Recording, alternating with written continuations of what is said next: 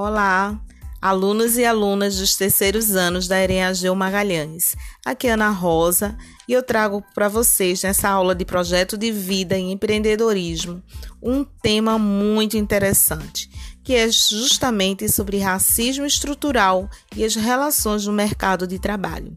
E para a gente começar, eu trouxe uma abordagem para vocês da Agência Universitária de Notícias, que diz que as consequências do racismo estrutural no Brasil afetam as relações trabalhistas, desde a hora da contratação de funcionários até no caso de conflitos judiciais.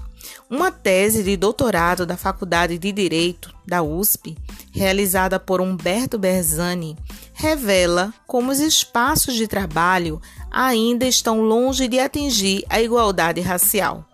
O racismo estrutural não está presente só quando as pessoas praticam ofensas. A face comportamental é apenas a ponta do iceberg. Enquanto estrutura de opressão, ele opera no inconsciente, repercutindo nas mais diversas questões, tais como a apreensão estética e a subrepresentatividade. Para avançarmos nessa temática, gente, corre lá na nossa sala de aula do Classroom, que eu deixei lá um vídeo do canal Preto que fala justamente sobre racismo estrutural. Aproveita e responde as questões também referentes ao vídeo que eu coloquei para vocês. Um beijo no coração e até a próxima aula.